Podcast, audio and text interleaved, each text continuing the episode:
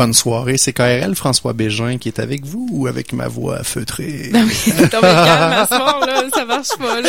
Attends, je commence tranquille, mais tantôt on va s'énerver. Et bienvenue, bienvenue Ben en Train oui. tes finances, euh, chers auditeurs. Cette semaine, euh, donc, François Bégin qui est avec vous pour faire euh, pas changement pendant tout finalement de toutes les semaines. Non, non, le- ça va être juste le 19 juillet, ça va être oui, différent. ça va être seule. Mm. Jessica qui sera seule au micro, mais euh, écoutez, on a une ligne 1-800 qui va être ouverte pour prendre vos plaintes. Ça va bien aller, Jess? Ben oui, ça Ben oui, t'as de l'expérience, là. Ben oui, je commence, ça commence à rentrer. Comment ça va, c'est KRL? Comment ça va vos finances? Écoute, moi, je voulais commencer par Ouais. quelque chose parce que là, je, je suis pas à la dernière euh, nouvelle du jour, là, mais tantôt, je suis allée à Revenu Québec. Et Hi. puis, il y avait beaucoup plus de gens qu'à la normale. Puis là, j'ai compris que la poste allait peut-être tomber en grève Oui, c'est vrai. La semaine prochaine. Oui. Donc, pour tous ceux qui ont à payer ou qui ont surtout à recevoir, parce que ça ne dérange pas de dire que la poste est en grève quand on a payé quelque chose, mais si on a à recevoir, euh, c'est prévoir tout de suite des plans B parce que euh, on ne sait pas combien de temps ça peut rester, puis ça va être pris vraiment dans la poste pour vrai. euh, C'est perdu dans le mal. Oui. Ils doivent l'entendre souvent, ça, à Revenu Québec. Ben là, quand c'est quand, ben là, donc il n'y a pas d'excuse. Revenu Non. Québec, faut se présenter puis aller euh, aller directement là-bas parce que je pense pas que ça va être une excuse. euh, Ben, c'est un excellent conseil de début d'émission, Jess. Ben oui, c'est ça. Ben là, je me demandais pourquoi il y avait des gens comme ça, finalement. euh, Effectivement. ça. Comme j'ai pas de câble pis j'ai pas de télé, j'étais pas au courant. Donc, euh, formule Gougoun cet été, vous le savez, ça fait Oui. déjà quelques émissions qu'on fait euh, relax, on est relax, on est chill. J'ai pas de Gougoun aujourd'hui. Toi, t'en as-tu? Moi, oui, je suis tout à mes. Bon, J'étais en mode gougoune, là. On a un invité, euh, je sais pas s'il y a des Gougounes, mais non, il y a pas de Gougoun. Gilles. Bossa, bonjour. Bonjour. Comment ça va? Super bien, merci de l'invitation. Ça nous fait extrêmement plaisir de te recevoir. T'es un gars de radio habitué, je pense que c'est ta millième émission. Dans- J'ai quatre mots dit à la radio. Ah, mais ben, ça- mais ça s'est très bien passé pour ces quatre mots-là. Gilles, qu'est-ce que tu fais dans la vie? Je suis courtier hypothécaire. OK. Puis c'est quoi ça fait, ça, dans la vie, un courtier hypothécaire? J'aide les gens à négocier les taux et produits euh, pour le- tout ce qui touche à l'hypothèque. OK. Parmi Donc, les prêteurs, qui sont disponibles. exactement. Que ce soit, dans le fond, un client qui veut faire un achat, euh, qui veut faire un refinancement, euh, qui veut renouveler son hypothèque. Toi, tu as des solutions pour ces gens-là. Exactement. exa- immédiatement, lorsqu'ils ont un besoin hypothécaire, que ce soit un achat, refinancement, transfert, euh, on peut intervenir à les, euh, pour aider le client à trouver le meilleur, euh, la meilleure solution pour son dossier à lui. Et tu as un autre chapeau hein, dans ta vie, euh, ben, t'es père de famille, c'est pas de ça qu'on va parler aujourd'hui, mais tu es investisseur immobilier. Oui, C'est quoi ça, un investisseur immobilier pour nos auditeurs qui savent pas trop de quoi qu'on va parler?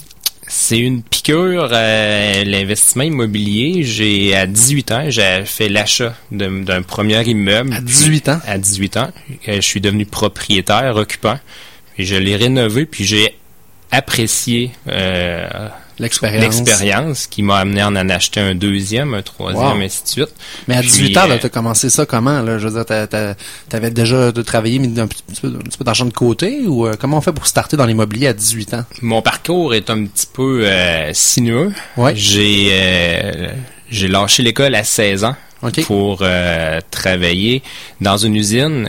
Donc, puis je restais chez papa maman, des gros salaires, ce qui m'a amené à 18 ans d'avoir déjà des sous de côté qui me- pour me permettre de me payer un chez moi. Wow. Euh, T'étais un petit gars sérieux à cet âge-là, parce que Ouais. c'est facile de gagner des sous à cet âge-là puis le dépenser, là. La tournée des bars, là. Venez-vous-en, Ben je vous oui, paye la tournée. c'est clair. les pièges sont faciles, là, les bars, les voyages, les, euh, les voitures sport. Puis c'était-tu l'objectif que tu t'étais donné de dire, je vais acheter ma première maison, mon premier bloc, ou c'est venu comme ça? C'est un peu hasard euh, d'avoir acheté un immeuble à revenu. Euh, je cherchais à me loger en premier, puis euh, ça devenait moins dispendieux en ayant des logements. C'était un monde que je ne connaissais pas. Il y avait personne, j'avais aucun modèle. La dans- famille là-dedans? ou Aucun, rien? personne, aucun. Je me suis lancé dans ça. J'ai adoré l'expérience. Puis euh, C'est quoi le premier immeuble que t'as acheté? c'est un trois logements. Ok. Euh, il y avait une épicerie à l'intérieur du logement. Euh, à l'intérieur de l'épicerie, j'ai fait un 4,5 de A à Z avec mon père puis euh, de la famille qui m'ont aidé tout ça pour euh, me retrouver avec un trois logements à la fin. OK.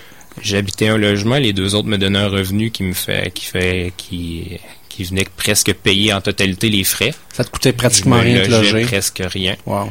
Puis euh, le, le coup de pied que j'ai eu, c'est vraiment mon deuxième immeuble. euh, lorsque ma conjointe a déménagé en ville à Québec, parce que moi je viens de la Beauce. Euh, on a racheté un immeuble proche de l'université pour être propriétaire occupant. Je l'ai rénové euh, pendant ses études à elle.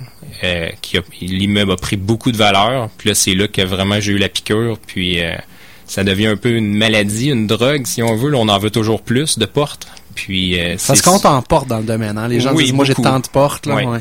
Beaucoup. Puis, euh, à force, dans mon domaine de courtier hypothécaire, j'ai eu la chance de côtoyer des gens qui ont plusieurs immeubles, qui veulent acheter des immeubles. Chaque histoire est unique. Euh, ça fait qu'au fur et à mesure qu'on se tient avec des gens qui en détiennent, on se met à, connaître un peu le- le- les rouages de tout ça, puis on, ça nous permet d'évoluer plus rapidement. Mais je vais revenir là-dessus, c'est important ce que tu dis, parce que moi, je connais des gens qui vont justement de façon autonome acheter leur premier duplex, vont l'habiter, propriétaire occupant, le deuxième, là. mais ils sont pas entourés de gens qui font non plus de l'investissement immobilier ou euh, à partir de quel moment tu as pris connaissance qu'il y avait des gens qui faisaient ça, puis où les trouver, ces gens-là? Ça l'a pris plusieurs années dans mon cas. Puis c'est une très bonne question. C'est une- C'est d'ailleurs, j'ai François tantôt disait que je porte plusieurs chapeaux. J'ai la chance d'enseigner aussi euh, au Cégep, les Lauson, l'investissement immobilier niveau 1, niveau 2. OK? Puis j'adore remplir les coffres d'outils de- des élèves ou des gens que je côtoie, des clients qui veulent des euh, augmenter le euh, qui aimeraient toucher à l'immobilier ou locatif. Mais c'est vraiment de partir de la base puis de s'interroger dès le départ pourquoi qu'on veut des immeubles. C'est- Ça peut paraître niaiseux comme question. Non, c'est une question mais- qui est super bonne dans tout ce que tu fais dans la vie. Pourquoi tu fais ça? euh, ça devrait être la question numéro un. hein. Exactement. Dès qu'on est capable de cibler un point d'arrivée, le chemin pour, y- euh, pour se rendre à notre objectif est beaucoup plus facile.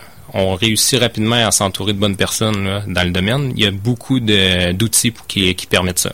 Parce que les gens, c'est ça, souvent, ils savent pas où, où aller nécessairement, mais là, tu dis qu'au au cégep, il est rendu qu'il y a qu'il y a une formation au niveau de l'investissement. Oui. OK. Bon, c'est intéressant à savoir. C'est c'est un peu toi qui l'as créé, ce cours-là, de toute pièce. Je euh, crois qu'il existait déjà. Moi, j'ai eu la chance que la directrice, euh, j'avais fait le dossier hypothécaire de la directrice sans le savoir. Puis euh, c'est elle qui m'a approché pour euh, prendre la relève de ce cours-là. C'est vraiment une belle opportunité qu'on m'a offert. Puis j'adore euh, discuter d'immeubles à revenus, transmettre ça. Puis euh, elle m'a fait confiance. Puis j'ai- j'aime l'expérience. Puis euh, j'ai la chance d'en- d'enseigner niveau 1, niveau 2. Mais c'est dans quel programme? C'est un programme... euh, C'est un programme aux adultes. OK. C'est ouvert vraiment à toutes les personnes qui que ça soit. Moi, je crois que ça touche autant la personne qui voudrait s'acheter un- un- une maison qu'un immeuble à revenus. Euh, parce qu'il y a beaucoup de règles. Les- le, le domaine change beaucoup. Ouais. C'est le fun d'être à jour, puis de- d'avoir les bonnes informations pour euh, partir un projet. là. Toi, Gilles, c'est quoi ton pourquoi? Moi, mon pourquoi est très simple. Où, euh, les premières années, je le faisais vraiment pour me loger à moindre coût. Oui. C'est une, c'est une belle C'est une vision. super bonne raison de, de starter. Moi aussi, ça a été ça. Mon premier immeuble, c'est un triplex que j'ai acheté. Euh, justement, ben, en faisant le calcul, qu'est-ce que ça coûtait versus avoir mon propre loyer ou même être propriétaire, mais être locataire, ça me coûtait moins cher d'acheter cet immeuble-là, d'avoir des locataires qui, comme tu disais, payaient une bonne partie de mon hypothèque puis de mes dépenses. On- On est des bons élèves, moi aussi, ça a été un Bon, mais triplex. c'est ça, ça donne ça aujourd'hui, Ah oui, là. Mais Mais ça, c'était par au la- début. Mais ça, au c'est- début. Par la suite, lorsque j'ai euh, après dans- euh, lorsque j'ai eu la chance de n'acheter un troisième, c'est là que j'ai acheté un six logements. Là, la game change un petit peu. C'est vraiment là que j'ai commencé à le faire pour ma vision, c'était vraiment pour mes enfants. Euh, si on tête ses épaules, puis euh, un héritage. un héritage. Je le vois vraiment comme un héritage. Puis euh, j'aime avoir aller les rénover. C'est c'est c'est concret. C'est Parce que l'avantage du, de, de l'investissement immobilier, moi, le, le plus gros avantage selon moi, c'est que tu investis puis t'attends. Le temps fait les choses.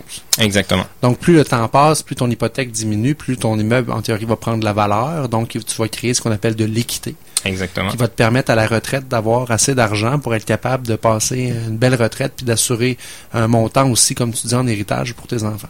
Ça peut être l'héritage. Les raisons pourraient être la retraite, un revenu euh, d'appoint pour euh, prendre une retraite agréable. Euh, ça pourrait être aussi euh, vu pour euh, une, euh, un- une liquidité à aller chercher pour la revente. Oui. Euh, Des flips qu'on des appelle? flips, Ouais. ouais. Il y a plusieurs façons, mais je reviens à ce que je disais tantôt. Il faut vraiment dès le départ cibler le point d'arrivée où on veut s'en aller en nombre d'unités, puis de ce qu'on est capable de supporter aussi, puis Mais en fait, tu peux pas tout prévoir non plus. Tu peux dire d'ici 5 ans, j'aimerais savoir 50 portes, mais en même temps, tu contrôles pas le marché, qu'est-ce qui va se passer avec. Tu peux te fixer des objectifs, ce que je pense que c'est important. Puis dans tes cours, dans l'enseignement que tu donnes à Lévis-Lauzon, c'est quoi les, les différents thèmes que tu vas aborder? Parce qu'il y a tellement d'affaires qu'on peut parler en immobilier. Un point très important dès le départ, après avoir parlé des objectifs, euh, remettre les gens euh, sur le bon chemin parce a beaucoup de dans le, le, vé- on véhicule beaucoup de mauvaises informations des fois quand Ouais. on consomme l'information euh, au bar la fin de semaine avec un chum de gars ou euh, Euh, au non, mais travail. ne serait-ce que la, la famille, les amis, on entend toutes sortes d'affaires. Exactement. Les mises de fonds. Je vous dirais que c'est un des points importants. Euh, Lorsqu'on est capable de connaître dès le départ qu'est-ce qu'on a de besoin pour acheter ce qu'on ça nous aide à cibler qu'est-ce qu'on peut se permettre ou ça nous donne un objectif à se dire OK, c'est ça qu'il me faut pour atteindre mon 3 logements, mon 4 logements, mon 6 logements que je vais acheter. Ça, comme courtier hypothécaire, t'es bien placé parce que tu sais que toutes les banques ont des, des critères différents. Hein? Il y a les lois respectées du gouvernement, Ouais. mais chaque banque a effectivement ses critères. Lorsqu'on a un plan défini dès le départ, on est capable là, de, dès qu'on a ciblé la mise de fonds, euh, parce que chaque euh, qu'on soit propriétaire occupant, si je peux en parler un petit peu là, Ben pour oui, donner ben oui. euh, le- les grandes lignes, euh, si on veut être propriétaire occupant de l'immeuble ou si on veut le faire en locatif pur, c'est déjà deux mondes différents, deux mises de fonds différentes. L'assurance SCHL, entre autres, sera pas la même euh, au niveau de la mise de fonds. Il y a des choses à savoir. Exactement. Fait que ça, c'est un gros point que je prends le, le temps de, de cibler. Peux-tu les donner, les montants de mise de fonds? Oui, avec Ok, ben plaisir. c'est ça, parce que je pense que les gens, pour que ça donne une idée Oui. euh, dans leur tête. euh, On y va avec le volet propriétaire-occupant. Un et deux logements. Lorsqu'on parle de un logement, ça pourrait être une maison locative, ça pourrait être un condo, ça peut être euh, peu importe, ou un deux logements, c'est 5% de mise de fonds minimum. Donc, dans le cas où je veux l'habiter. Donc, je suis propriétaire Exactement. occupant. C'est pas nécessairement un investissement dans le sens que j'ai des locataires. Si c'est une unité et j'aurai pas de locataire, je vais être dedans. Mais si c'est un duplex, Exactement. ça peut rentrer là si je vais vivre dedans. Exactement. 3 et 4 logements. Propriétaire occupant, 10% de mise de fonds minimum. Toujours avec la SCHL.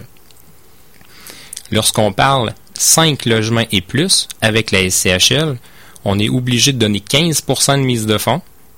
Il y a une prime SCHL de 4,75.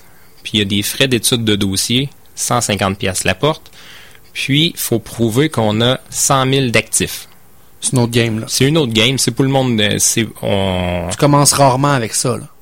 le- moi, je trouve bien que le gouvernement tienne ça euh, quand même avec des règles strictes, parce que lorsqu'on est rendu à gérer un immeuble de 5 logements et plus, on a quand même 5 familles ou 5 personnes, Ouais. 5 adresses. Faut, faut que ça soit fait avec, euh, avec une certaine rigueur. là.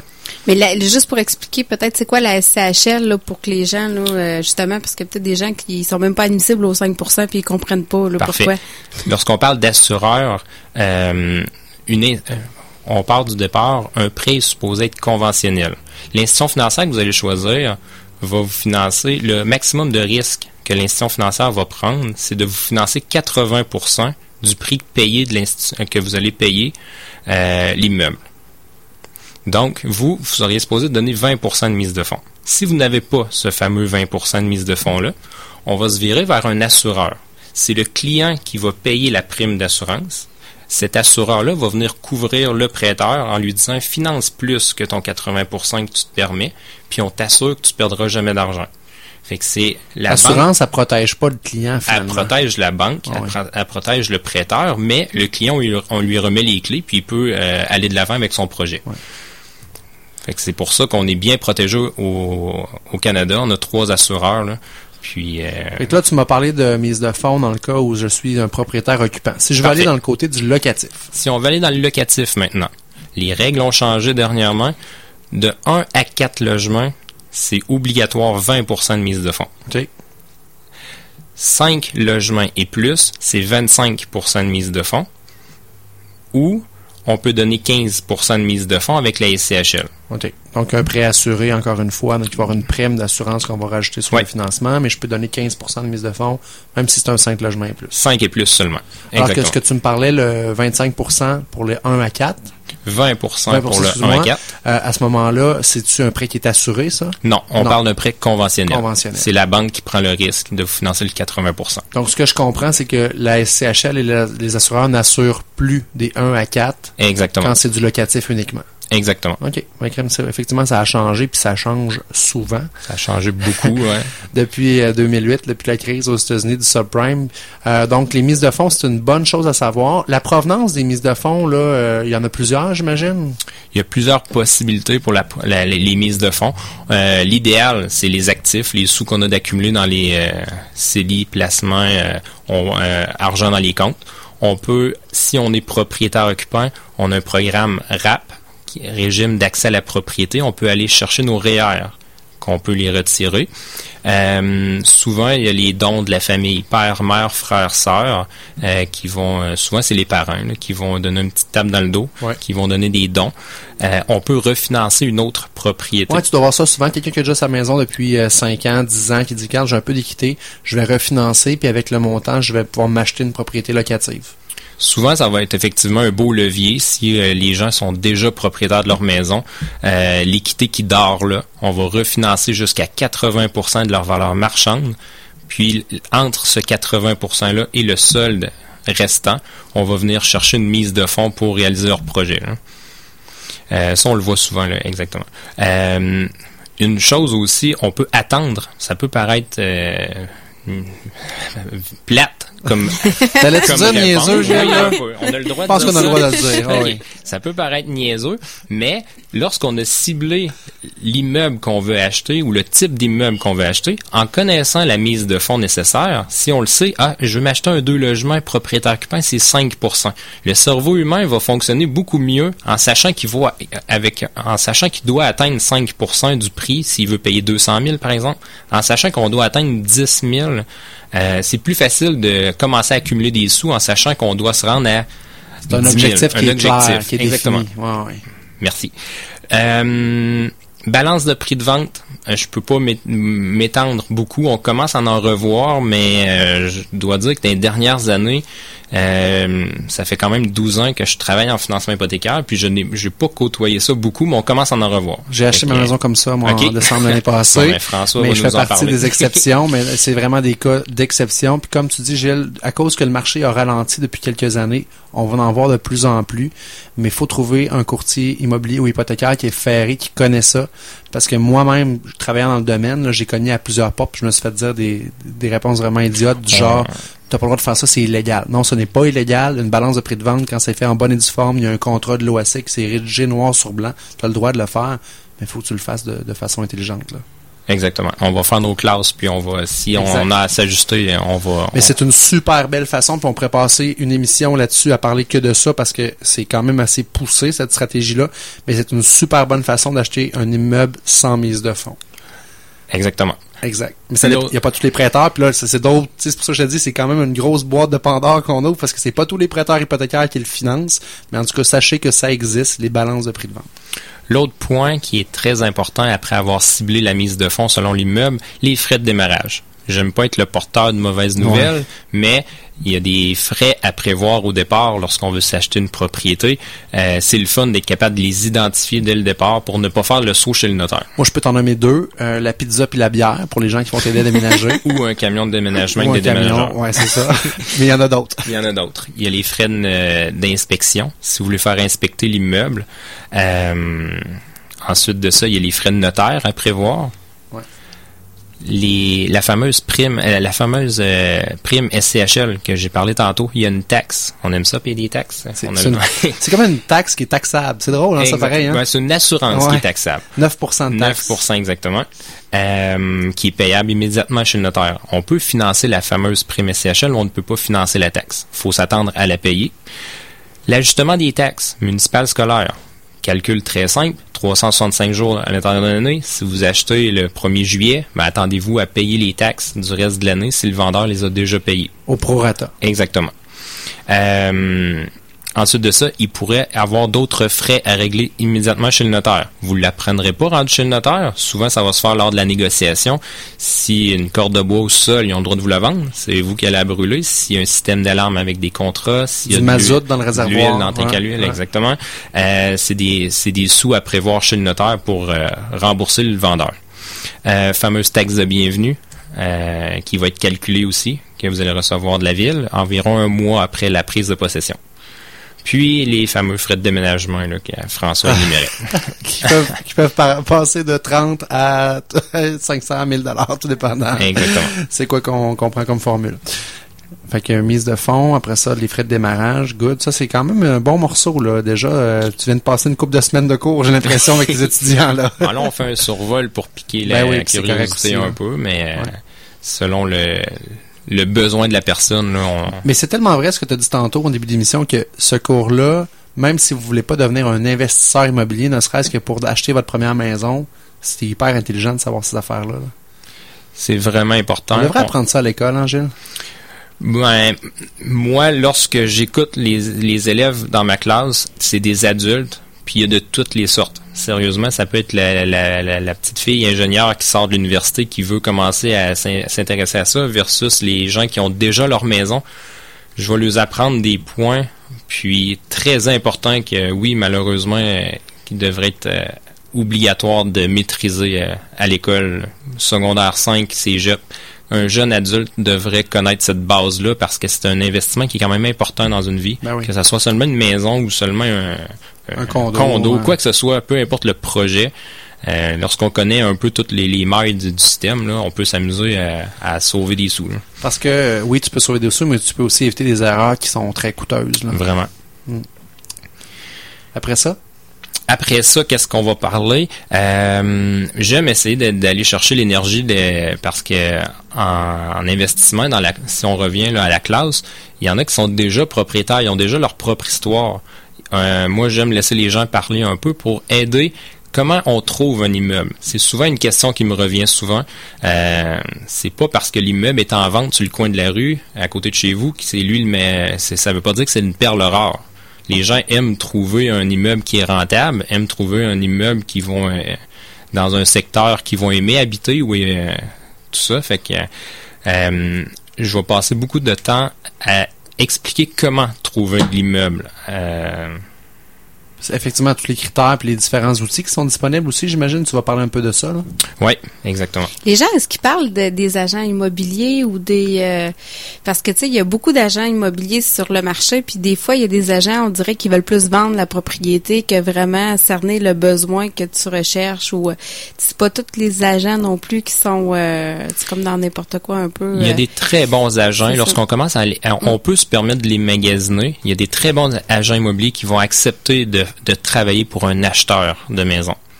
Euh, qui vont faire les visites avec les gens qui vont euh, euh, qui vont démêler tout le marché, qui vont cibler le type de propriété qu'ils recherchent puis le secteur qu'ils recherchent. C'est les deux points les plus importants selon moi que l'agent doit prendre le temps avec les, les clients de cibler.